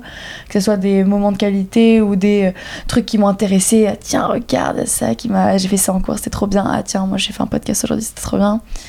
Et, euh, et même avec mon père, et je pense que c'est un truc qui me manque beaucoup dans la famille, euh, enfin en tout cas de mes amis et de ce que j'en entends, c'est vraiment ce truc de bah, moi je parle pas avec mes parents, moi je rentre des cours, bah, je vais dans ma chambre et puis c'est la fin de ma journée quoi. Et je trouve ça trop triste parce qu'en fait, euh, on sous-estime, euh, on sous-estime le nombre de trucs qu'on pourrait partager avec eux et on se dit c'est des vieux cons, euh, je sais pas quoi, mais en fait euh, tellement pas. Et tellement pas parce que tu peux apprendre tellement et en même temps tu peux partager, tu peux leur apprendre aussi en fait. C'est vraiment un truc, c'est pas sens unique et et je pense que c'est- trop bien qu'on ait ça nous. C'est quoi le truc que t'aimes le plus partager avec ta mère? Le moment Le moment que j'aime le plus partager avec ma mère, euh, si je fais un petit classement, mais pas dans l'ordre parce que je sais pas. J'aime beaucoup quand on va à la danse ensemble. Euh, c'est un truc vraiment singulier, je pense, parce que bah, je connais personne qui fait ça avec sa mère et, et c'est c'est trop cool parce qu'en plus c'est le vendredi soir, donc tu finis ta semaine, qui souvent on a des semaines très chargées avec ma mère parce qu'on est des grosses bosseuses. Euh, et du coup c'est vraiment, c'est 20h, 22h, on se retrouve, on n'y va pas toutes les semaines j'avoue, mais on se retrouve dans ce truc où on est dans notre corps, on n'est pas dans notre tête, on écoute la musique, on a un prof qu'on aime trop. euh, dans un studio qu'on aime trop et euh, c'est un peu un rituel. Euh, et sinon, en fait, la plupart des- du temps qu'on passe ensemble, c'est à la maison, logique. Mais en fait, c'est vraiment des temps de discussion. Et ça, je pense, en fait, c'est mes moments. De toute façon, j'adore discuter avec les gens. Je pense c'est mes moments préférés, des, des discussions qui n'en finissent plus et ça dure des heures. Et c'est ah d'ailleurs, ah d'ailleurs, ah d'ailleurs. Et en fait, ce que je trouve. euh, ce qui fait la richesse de ces discussions, c'est qu'on a tellement de trucs à dire. Hmm. Et euh, on est des grosses pipelettes, mais du coup, c'est trop bien. Parce que moi, comme je suis lycéenne, forcément, j'apprends plein de trucs super différents, que ce soit sur les sciences, que ce soit sur la géopolitique, que ce soit sur la philosophie, sur les maths. Donc, on a toujours plein de trucs à dire. Et elle, forcément, elle a une vie très dense, parce qu'elle a toujours plein de projets, et ses films, et ses trucs. Et en plus, euh, enfin, investie dans des, des, des combats euh, euh, féminisme, écologisme, donc forcément, c'est des trucs. euh, Enfin, c'est trop intéressant, quoi. Donc, en fait. euh, on, on a les mêmes centres d'intérêt et en plus on, a- on adore apprendre. Enfin, on adore apprendre. T'adores apprendre. On adore apprendre. Du coup, on peut se partager plein de, plein de trucs et euh, c'est, je pense, en fait, ça c'est mon moment préféré. Et quand on va prendre des bubble tea aussi. Qu'est-ce qui t'inspire le plus euh, chez Maï, chez ta mère? Euh, Peut-être, euh, peut-être son courage. Euh, Peut-être son courage bah, d'être sortie en fait justement de ce, euh, truc de la fille qui a 20 et de, euh, faire, de faire euh, bah non en fait. Euh, moi j'ai fait un film toute seule euh, sur ma famille. Je vais prendre ma caméra et je vais me sortir les doigts du cul. Et, ça je pense c'est un truc qui me... Waouh Qui me... euh, qui m'impressionne énormément. Énormément. De quitter le confort. euh, parce que moi j'ai tellement grandi dans un cocon que laisse tomber, moi j'aime bien y rester quoi. Euh, et je pense à ça, c'est un truc qui, qui m'impressionne vachement. Et puis euh, ouais, de partager, de, de faire grandir, de grandir soi-même, d'être toujours dans un truc de d'apprentissage, de... euh, Enfin, c'est jamais fini, quoi, tu vois. Il n'y a pas un moment où, euh, ok, j'ai raison, et je sais que j'ai raison, et puis euh, hop, hop, hop, c'est euh, next, tu vois. Non, c'est toujours. euh, on grandit toujours, on se remet toujours en question. Ça, ça, ça m'impressionne aussi vachement. Je pense. Hmm. Et toi, Maï, qu'est-ce que Tam te transmet et t'apprend sur toi? Mmh. Euh, bah, Tam, déjà, euh, je suis devenue maman avec Tam. Donc, euh, ça, c'est un truc de fou quand même. euh. Je peux pas expliquer la magie que c'est de d'avoir un être qui grandit à l'intérieur de toi, qui sort de toi. Je, la vois encore toute petite dans son, dans son berceau en plastique là, à la maternité. Je, je, je pleurais non-stop en fait. Je la regardais et juste de la regarder, ça me faisait pleurer. Et en fait, euh, Tam, elle m'inscrit dans un quotidien euh, tous les jours. Et non, mais tu vois, ça fait 16 ans et j'ai l'impression que c'était hier. Enfin, tous les parents disent ça, tu vois, oh là là, mais c'était hier et tout. Et c'est exactement ça. Et, parce qu'on est absorbé dans plus grand que soi. Et, euh, et je pense que Tam, elle, elle m'oblige à m'engager dans la vie, quoi. Elle m'oblige à. Parce que c'est mon enfant. euh, elle m'oblige à, à être meilleure. Euh, pas dans un truc de, tu vois, de gravir les échelons, mais de, de, de quête, d'épanouissement. Tu vois, là, sur la danse, moi aussi, c'est un des trucs que je préfère faire et partager avec elle. Tu vois, quand j'ai décidé de l'accompagner, parce que la première fois, c'était toi qui avais trouvé ce cours Ouais. avec tes copines. Ouais, une amie Et tu m'avais m'a- invité, Ouais. c'est ça? Et je me suis dit, il faut absolument qu'on fasse ça ensemble. Mais parce que ce que lui apporte ce prof, c'est ce que moi, je peux pas lui apporter. C'est du collectif, c'est euh, c'est un nouveau rapport au corps, c'est être dans un cours euh, où on apprend par la bienveillance. Tu vois, les, gens, ils veulent tous faire la Corée à la fin. Tu vois, tout le monde, mais taf, mais on est, tout transpirant. Tu vois, on travaille, mais c'est avec vachement de joie, avec euh, vachement de bienveillance. euh, on encourage toujours les gens qui se montrent, même s'ils dansent mal. Tu vois, on s'en fout en fait. Hmm. Donc c'est c'est, euh, lui, il est capable d'apporter. Et puis bah, tu vois, il y a tous les genres. Euh, Il y a des gens qui viennent avec des micro shorts euh, la fouf. Et c'est totalement ok. Et d'autres avec d'énormes jogging. Et c'est totalement ok. Il y a des filles, il y a des garçons. Et, et, euh, et ça, c'est pareil. Je peux pas lui apporter ça dans le cadre familial, quoi. Donc, euh, je pense que les parents aussi. euh, J'avais lu ça. Et ça m'a beaucoup aidé. À partir d'un certain âge, il faut vraiment les mettre en contact avec d'autres adultes qui vont Mm. devenir des référents pour eux et qui seront totalement différents de, des parents et qu'on peut pas leur apporter quoi. Et euh, qu'est-ce qui t'inspire le plus euh, chez Tam, Maï? Et ben tout. Mais j'aime j'aime tellement Tam et j'aime tout dans cet être humain. Et en fait, euh, c'est beau parce que je la vois évoluer, euh, je la vois douter, je la vois avancer, euh, je la vois faire des conneries aussi. Elle se trompe parfois. je- je- Jamais. Jamais.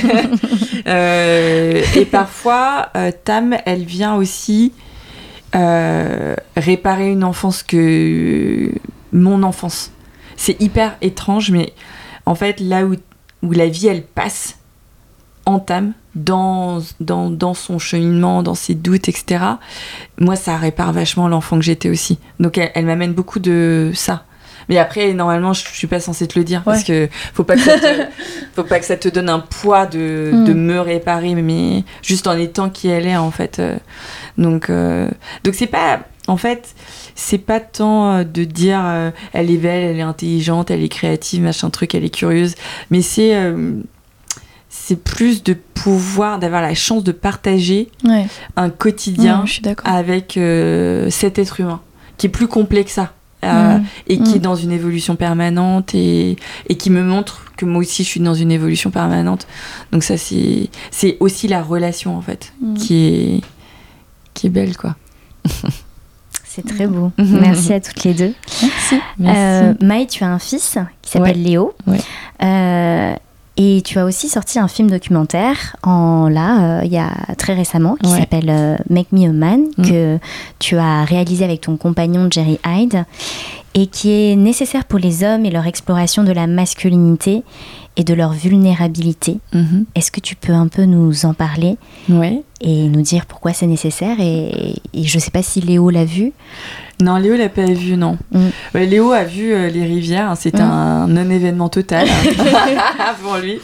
Euh, alors, dans les rivières, il y a un moment où euh, il y a une engueulade et tout, et ma mère nous explique, mais on n'est pas rien, on est, on- nous sommes des femmes, mais on n'est pas rien sans un homme. Et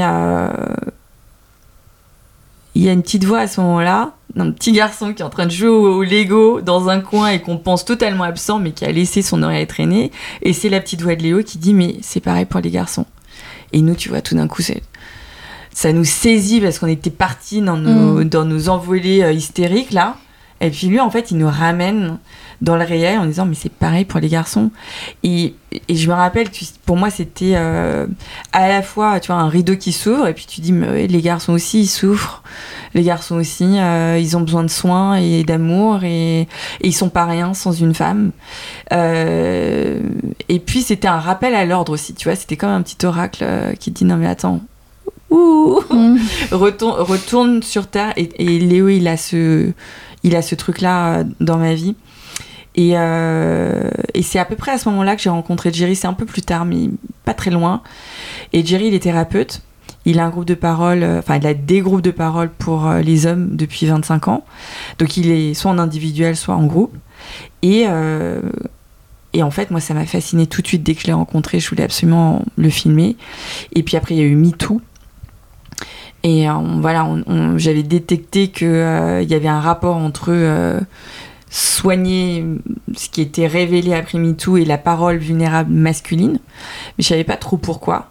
Et puis après, il y a eu euh, lui, en fait, qui s'est dit, mais en fait, elle a raison. Il faut qu'on fasse un film. Ce qu'on fait en thérapie, derrière quatre murs, il faut absolument partager ça. M- Être mis dans un espace public. Et donc euh, Jerry, il a une conscience politique qui, qui est moins forte que la mienne, mais par contre, c'est un thérapeute de dingue. Et, euh, et, euh, et en fait, euh, tout d'un coup, il se rend compte qu'il y a dans son groupe d'hommes, il y a une équipe de tournage. Et ils se sont dit, bah, au lieu de faire venir une caméra de l'extérieur qui va potentiellement corrompre notre travail, ouais, déséquilibrer ou nous rendre inauthentiques, bah, on va se filmer entre nous et puis on va réaliser ce film. Et puis en fait, ils se sont rendus compte qu'ils n'arrivaient pas à le réaliser. Sans un regard extérieur. Et du coup, ils m'ont demandé, parce que j'étais aussi une femme, j'étais sa compagne, euh, et puis euh, il y avait euh, voilà, tout le travail sur les rivières. Lui, il m'avait énormément aidé sur les rivières. Donc il avait du respect sur, pour mon travail à moi. Et, et puis j'étais féministe. Et ils avaient envie d'avoir une prise de parole qui n'était pas dans la mouvance Not All Men, tu vois, qui n'était pas du tout sur la défensive de dire non mais attendez, il y, y, a des hommes sympas aussi. Oui, c'est pas, on s'en fout. C'est pas de ça qu'on parle. On, parle des violences qui sont faites aux femmes, principalement par des hommes. Est-ce qu'on peut en parler et, et, comment on peut déconstruire ce truc-là? Parce que c'est pas que les hommes naissent mauvais, euh, c'est qu'en fait, euh, on, on, développe une culture qui les abîme et qui mm. les abîme suffisamment pour les rendre violents. Ouais. Et donc, si, euh, alors on dit pas, euh, faut absolument faire de la thérapie, mais on se dit, euh, si les gens avaient tous plus accès à leurs émotions, tous, mm. si, on, si on mettait des cercles de parole dans les écoles, mm. bah certainement qu'on n'en arriverait pas à là. Si on développait les amitiés entre les filles et les garçons, mm. si vraiment on les faisait vivre ensemble, bah on n'en serait pas là. Et donc, du coup, on a, on a créé ce film. Et en fait, en écoutant leurs paroles, parce que moi, je les filmais pas, c'est eux qui se filmaient entre eux, je me suis rendu compte qu'en fait, ils avaient, euh, comme pour les rivières, en fait, ils avaient le même niveau de vulnérabilité, d'authenticité, de blessure, de douleur, de difficulté. Et moi, j'avais pas du tout projeté ça. Moi, je pensais qu'ils allaient nous dire bon, laissez, laissez le passage, les meufs, on, s'occupe, on s'occupe des méchants. Pour moi, c'était ça. Et c'était hyper sexiste, en fait. C'était une vision très, très sexiste de les hommes vont être là pour nous protéger euh, des méchants. Euh, qui oppressent les femmes. Et c'est pas du tout ça en fait. Et au début, ça m'a rendu très très en colère.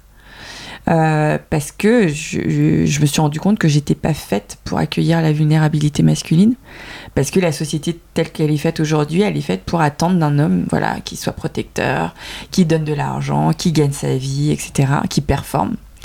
Et donc les entendre dans quelque chose de beaucoup plus euh, humain et ben en fait ça m'a beaucoup dérangé et quand ça m'a dérangé je me suis dit il faut absolument que je fasse ce film parce que il faut vraiment que je fasse sur moi quoi mmh. et donc après euh, bah après euh, je suis tombée amoureuse de ces mecs parce que une fois que, que j'ai dépassé ce truc là genré en fait mmh. et que j'ai posé vraiment un regard euh, d'humain à humain je me suis rendu compte mais ça peut être génial euh, la vie ensemble. Il n'y a pas de, il y a mm. pas un côté et l'autre. En mm. fait, c'est la même chose à partir du moment où on a décidé de dédier un peu de temps et d'énergie à son évolution. Et ben, son évolution, c'est toute la vie.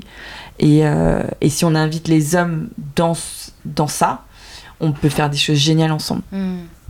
Donc c'est un peu s'écarter du euh, bon bah maintenant il, faut hein, qu'on parle de domination masculine et, et qu'on déconstruise ça.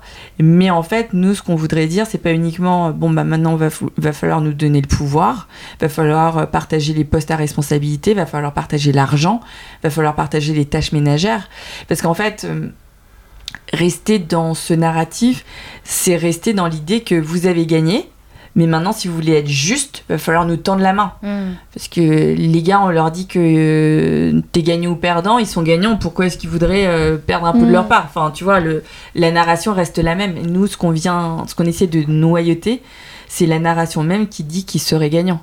Nous, hmm. on leur dit, bah, vous êtes perdants aussi, en fait. C'est euh, continuer dans cette masculinité patriarcale, c'est vous rendre violent, c'est avoir des relations très pauvres c'est avoir une sexualité très pauvre, c'est avoir une vie très pauvre.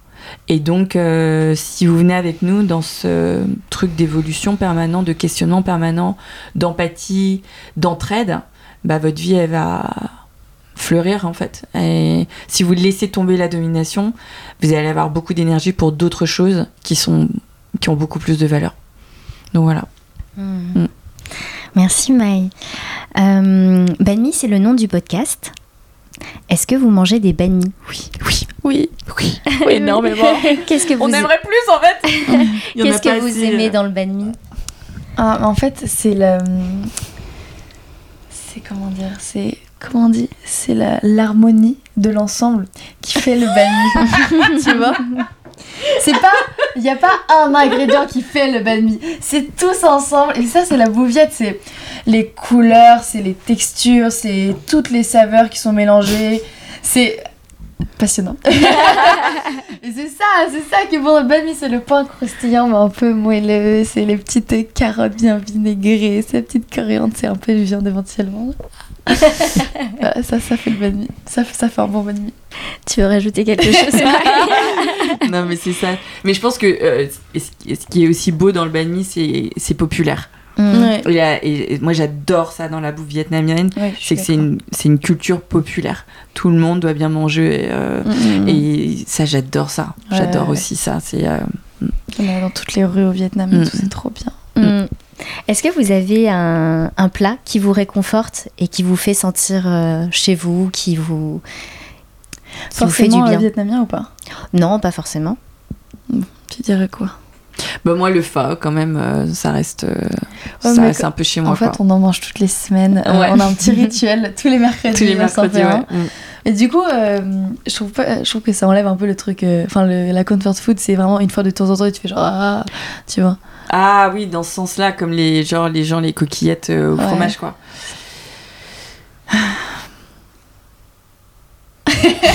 non mais en fait quand j'étais petite on avait un on allait tous les samedis dans le 13e faire les courses.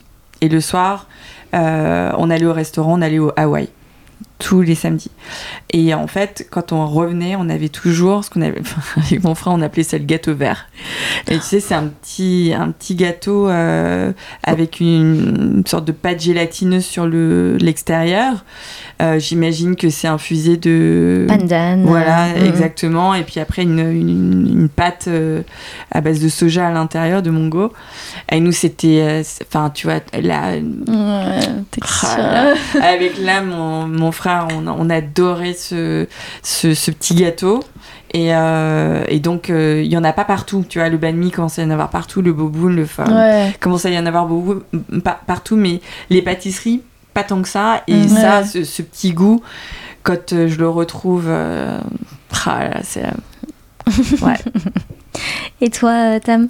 Moi, je dirais peut-être le, le porc caramélisé. Avec un peu de riz. Je pense. euh, le c'est ouais, c'est un truc, c'est chaud, c'est bon, c'est c'est facile. Enfin, c'est facile. C'est long. Mais je veux dire, c'est facile à manger. C'est pas un truc trop sophistiqué, je pense. Je pense, ouais. Ouais, le porc au caramel, on ouais, c'est pas mal, c'est pas mal. Et c'est ça qui te fait du bien. Ouais, exactement. Est-ce que vous avez des dernières découvertes euh, en lien avec l'Asie, qu'elles soient euh, en cinéma, en film, en musique, euh, en pays que vous avez visité et que vous avez euh, que vous retenez, qui vous a plu? Mm. Et bien justement, avec ces conversations avec Suboy, euh, elle m'a fait découvrir un compte Instagram. Mais alors vraiment, j'ai passé des heures dessus tellement ça me faisait rêver, qui s'appelle Viet Phu euh, Collection. Et en fait, ce sont des reconstitutions, si j'ai bien compris, hein, c'est pas une marque de vêtements, mais ce sont des reconstitutions de vêtements traditionnels vietnamiens Mm. sous différentes dynasties. Mais c'est tellement beau, quoi. Et en fait, euh, j'ai redécouvert aussi mes propres goûts euh, en me disant, tiens, mais en fait, ça vient de là, euh, certaines ampleurs, enfin, certaines couleurs, certaines associations de couleurs. Et ah, j'adore, j'adore ce conte. Ah, je peux passer, tu vois, je, je m'imagine dedans, ça me fait vraiment rêver, quoi. Ouais. Et sinon, j'ai vu aussi, c'est pas, c'est pas Viet pour le coup, c'est. tiens, c'est japonais, bien sûr. C'est Drive My Car. Mm. Voilà, ça ça ça m'a transporté. Mm. Enfin, tel qu'elle le dire, je sais pas fait exprès, mais. c'est incroyable. Vraiment, c'est un film incroyable. Mais toi, t'as Ouais. Fallen Angels. bah, c'est exactement de. Bah, ça date quand même, mais c'est exactement de ça que j'avais parlé. Ah ouais, ouais, ouais. Euh, Fallen Angel, donc euh, Wong Wong Kar Wai. Euh, bon, c'est pas vietnamien, mais euh, c'est. C'est en, c'est en lien avec l'Asie. Ouais, oui. ouais. Euh, franchement, euh, chaque plan, euh, t'as l'impression que c'est euh, à l'argentique, tu sais. Mm. C'est genre. euh, Enfin, les, les couleurs, elles sont, elles sont trop belles et je trouve que c'est vraiment un truc, surtout dans le cinéma aujourd'hui, avec, tu sais, des, on a des super bonnes qualités, mais du coup, l'image, elle, a- elle a plus de grain. Et en fait, là, c'était vraiment un truc de. Il y a trois couleurs qui, genre, vraiment, c'est dans tout le film, t'as du rouge, du vert, du noir, partout. Mais en fait, c'est trop drôle de voir comment ils jonglent avec les trucs et tout, et c'est hum, trop intéressant. Et en fait, j'ai découvert aussi la musique, du coup, dedans. Et euh, en fait, j'écoute, à part de la K-pop, du coup, mais. C'est de la musique asiatique, mais en, soi, c'est très très euh, pop, euh, américain, euh, européen, tout ça. Et là, c'était vraiment. Euh, c'était vraiment d'autres mélodies et c'est ça enfin, quand on allait euh, avant on allait dans un autre resto viette euh, tous les mercredis il y avait une petite télé et genre Grande euh, télé. une grande télé et il y avait non-stop une émission euh, viette Paris Euh, by Night. tu Tu vois vois bon bah c'est genre le truc euh, tu vois c'est un peu le The Voice ou le, euh, Ouais. le The Voice des viettes je me dis mais c'est horrible mais en même temps c'était tellement différent que c'était Mm. assez fascinant de voir à quel point la musique ça peut être euh, super super super différent. Là c'est vraiment euh, j'ai jamais entendu ça. Et donc là j'ai retrouvé un peu ça. Euh, bon c'est beaucoup plus beau je, je trouve euh, dans la musique de Fallen Angels mais euh, j'ai vraiment kiffé euh, j'ai vraiment kiffé la musique. Hmm. Euh, la vie, c'est comme un banni. Quel ingrédient sublimerait votre banni En plus des carottes vinaigrées, tu veux dire? En, en- en plus, tu... ouais. Quel ingrédient sublimerait votre banni et quel ingrédient sublimerait votre vie? Bon, moi, dans le banni, j'ajouterais du Tito. ah ouais Bah oui, j'ajouterais la, j'ajouterais la ah feuille. ouais Mais hum, grosso modo, si je pouvais mettre. Donc, c'est une feuille qui, qui fait partie de la famille des menthes. Mm. Et elle Violette. est, très, voilà, elle est très grande et elle est violette d'un côté et verte de l'autre. Mm, mm. Et c'est ma- l'une de mes feuilles préférées. ouais Et je pense que j'ai, on n'a Ouais, pas je essayé pense encore. ça mais... devrait être pas mal. Je suis d'accord. Mais dans la vie, euh, pour moi, ce qui transcende tout, c'est euh, bah, c'est l'amour quand même, mais, euh, mais, mais c'est même. C'est juste l'espoir. Tu vois Et bon, là, on est dans une période très très spécifique euh, Mm. où ça peut manquer, l'espoir, où euh, il peut y avoir de la rage, du dégoût, de la colère et tout, mais c'est le truc de, en fait, on peut tout passer. ouais. Ça. Ouais, j'aime bien saupoudrer un peu dirais- tout de ça. Je dirais l'espoir, mais la compassion aussi, je pense. Je pense un truc où aujourd'hui, euh, mais surtout avec les réseaux sociaux et tout, tu sais, on est dans notre bulle. Mm. Euh, je pense que euh, on a beaucoup de euh, mon avis c'est le bon et je pense qu'on devrait euh, enfin un truc qui serait vraiment bien aujourd'hui ça serait vraiment de de, de s'ouvrir quoi et de et d'écouter les autres et euh, la compassion je pense que ça serait ça serait pas mal de saupoudrer un peu de- d'espoir et de compassion. Je pense que ça serait un petit mélange euh, sympa. Hmm. Est-ce que vous avez une musique euh, avec laquelle vous, vous aimeriez terminer cet épisode? La musique de Kenny? Bah, la musique de Kenny, ouais. la La- musique des rivières. La, la musique des rivières. laquelle? Bah moi, euh, en fait, euh, j'ai un rituel quand je fais une projection. euh, c'est que je viens toujours pour le, la dernière scène où il y a, voilà, il y a une scène très très spécifique et il y a une musique qui est très spécifique et à chaque fois je pleure. Et c'est fou, hein, c'est un bouton à t'appuyer. Hmm. Et donc, euh, elle s'appelle. Comment elle s'appelle maintenant? Parce que son nom de code c'était Snowflake. Mais euh, faudrait que je, je te, je te le dirai. tu- on pourra le mettre dans la légende euh, après. Super. Mm. Bah, merci beaucoup Tam. merci Merci Maï. Vraiment, c'était euh, un plaisir de faire cet épisode euh, avec vous. Euh, j'ai eu le sourire euh, tout le long. J'étais au bord des larmes aussi euh, euh, à beaucoup de moments. Et, Oh, euh, merci. et merci pour toute la bonne humeur et tout l'amour que vous avez euh, que vous avez entre vous et que vous partagez aussi euh, autour de vous. euh, merci ça se ressent beaucoup. Donc euh, merci beaucoup. Merci. merci beaucoup ah, Ah, voilà. je sais, je sais. Ah, non. ça s'appelle Regarde maintenant. Regarde maintenant. Ouais. Ok.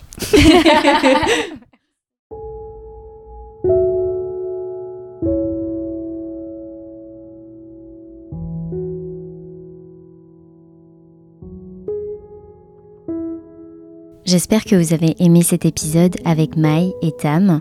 Il me tient vraiment particulièrement à cœur car on évoque souvent nos rapports avec nos parents dans Banny Podcast. Et cet échange entre une mère et sa fille prouve qu'on peut déconstruire le schéma qu'on nous a transmis, qu'il y a d'autres façons d'envisager la parentalité et ce par la communication avant tout. Le projet Banim Podcast, c'est bien sûr euh, parler d'Asie, de nos liens à l'Asie, que l'on soit asiatique ou non.